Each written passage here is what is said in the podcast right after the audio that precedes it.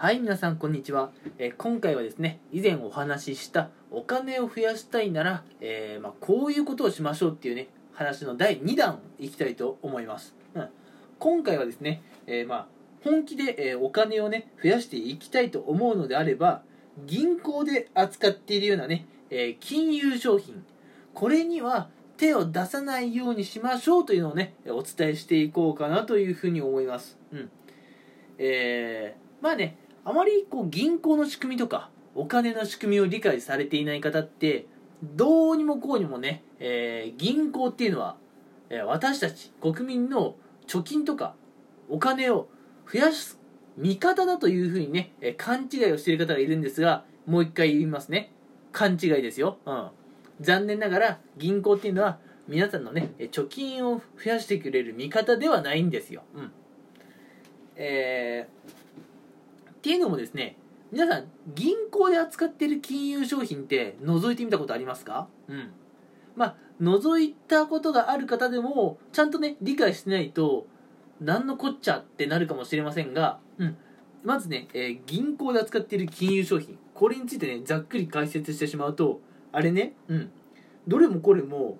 通常はね、うん。あのー普通の定期預金とかよりも高金利でねお得な感じがするんですよ、うん、お得な感じ、うん、でねそのお得な感じにつられて多くの人が銀行のね、えー金融商品に手を出してしまうんですが実態はですねあれ、うん、銀行の方に有利な条件で、あのー設定されてる商品ばっかりなんですね、うん、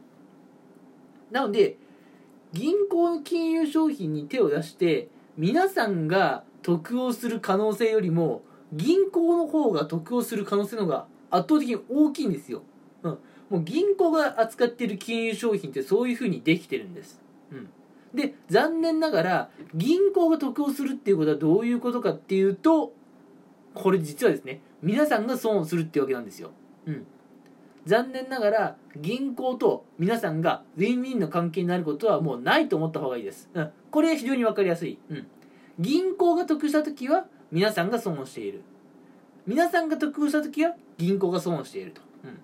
でも銀行もね損をしたくないので銀行はこうやっぱお金を得たい、うん、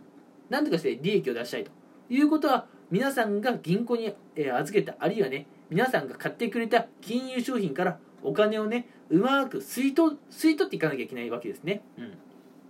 なので銀行で扱っている金融商品っていうのは一見素晴らしい商品に見えるんですが残念ながら皆さんからねうまくお金をね搾取するようなものばかりなんですね、うん、なのでもしねえー本当にね本気で、えーお金を増やしていきたいというのであれば銀行が扱っているような金融商品には手を出してはいけません、うん、でねたまにいらっしゃるのがあのお金を増やしたい、まあ、資産運用をしたりとかね投資をしたいとかあると思うんですが相談を誰にすればいいか分かんなくて迷いに迷ってあげく銀行の窓口にねあのそういった相談をしに行きました、うん、っていう方がいるんだけれどもダメですよ。ダメですよ。窓口の方に相談したらダメですよ。だってそんな銀行のさ窓口でさそういう投資信託の話とか相談しちゃったらそんな間違いなく銀行の商品勧められるじゃないですか。うん。今の私の話今のっていうかさっきのね私の話聞いてました？銀行っていうのは皆さんよりも銀行自身が、えー得をするそういったことを考えて商品を作って皆さんに販売しているんです、うん、残念ながら銀行の窓口で相談しても結果的にはね銀行が得をするだけで皆さんが得をすることはないと思ってください、うん、まああのここまでちょっとねまあいろいろ話をしてきましたが、えーまあ実際じゃあ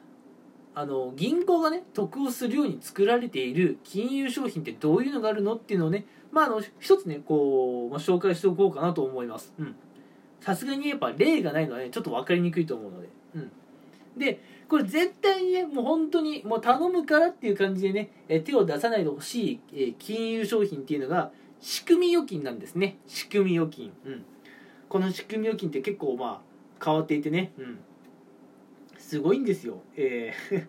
すごいんですよっていう言い方だとあれだとあれなんですけどね。うん、で仕組み預金っていうものにはあのまあ我々日本人が使っているね円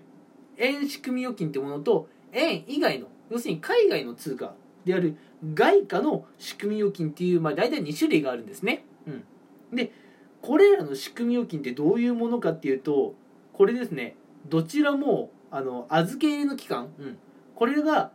あの最初商品を買った当初ですね当初の満期日からえ銀行の都合で満期日が短縮になったり満期日が延長になったりねこう期限が変わってくるような、えー、可能性のある商品なんですね。うん、でこれまあちょっとね全部解説する時間はないんですけれどもこれって、まあ、要するに銀行にね有利なんですよ。うん、銀行に有利。うん、なのでね、まあ、今回お伝えしたいのは仕組み預金のねあの仕組み預金のってあの仕組み預金の商品の説明をしたいんじゃなくて仕組み預金っていうのはとにかく銀行にとってあのメリットのある商品であって皆さんにとってメリットのある商品ではないので、うん、これね銀行のま金融商品としてはかなり有名でよく聞く商品名だとは思うんですがよく聞くからという理由でこの仕組み預金という商品に手を出してはいけませんよってことを覚えておいてほしいんです。うん。えー、今回はねあの仕組み預金っていう商品についての説明は割愛しますが、えー、まあ、もし興味のある方がいたらあのぜひね、えー、Google 先生にでも聞いてみてください、えやっぱりね騙されない、うん、人間になるためには自分でね調べる力も、え必要かなと思います、うん。まあ、本音を言うとね収録時間の関係で説明できないんですけれども。はい。あのとにかくね銀行が使っているこの仕組み預金っていうのは皆さん都合ではなくて銀行都合で作作られている商品なのでこれに手を出すと、えー、皆さんお金を吸われるだけで、うん、全然お金は増えないですと、うん、いうことをねお伝えしておこうかなと思います。はい、えー、ではね、えー、こんな感じでいろいろとお話をしていきましたが最後にね今回の話のまとめをしておこうかなと思いますはい、えまずね、え今回お話ししたのが本気でお金を増やしたいと思っているのであればうん、銀行のね、えー、扱う金融商品に手を出してはいけませんよというお話をしました。うん、で、投資とかね、資産運用とか、そういうお話も銀行の窓口ではしてはいけないというお話をしておきます。銀行の窓口でそういう相談すると、あの、間違いなくね、銀行の商品を勧められてしまいます。うん。だから銀行の商品に手を出すなって何回も先から言ってるでしょ？なので、絶対に手出したらダメですよ。うん。でその一例としてあの仕組み預金仕組み預金っていうものがあるんですが、えー、これがですねあの特にねあの悪質、うん、一見ねあの素晴らしい商品なんですよあの高金利だしあの商品のねあの概要を見るとお？お？これいいねと思うんですけれどもお？って思ったものこそ危ないんですよ残念ながら。うんっていうのが、あの、まあ、お金を増やすためのコツですね。うん。なので、銀行を利用する際は、本当にね、もうあの、会社から給与が入ったとかね、うん。まあ、あの、しばらくね、まあ、お金使わないから、ちょっと一時的に置いておくだけっていう感じで、え使ってください。うん。銀行のね、金融商品に手を出すことはもう、本気でね、お金を増やしていきたいと考えている方にはね、もうお勧めできませんというお話でした。はい。えー、ちょっとね、まあ、の難しい話だったかもしれません。ごめんなさい。うん、ただね、やっぱり大事な話です話ですので、まあ、いつかね、えー、気になった時にまたこうやってね、聞きに来てもらえたら嬉しいです。ということで今回は、えー、本当にね、お金を増やしたいのであれば、銀行が使っている金融商品には手を出さないようにしましょうというお話でした。はい。それではね、今回はこの辺にしたいと思います。えー、今回も聞いてくれてありがとうございました。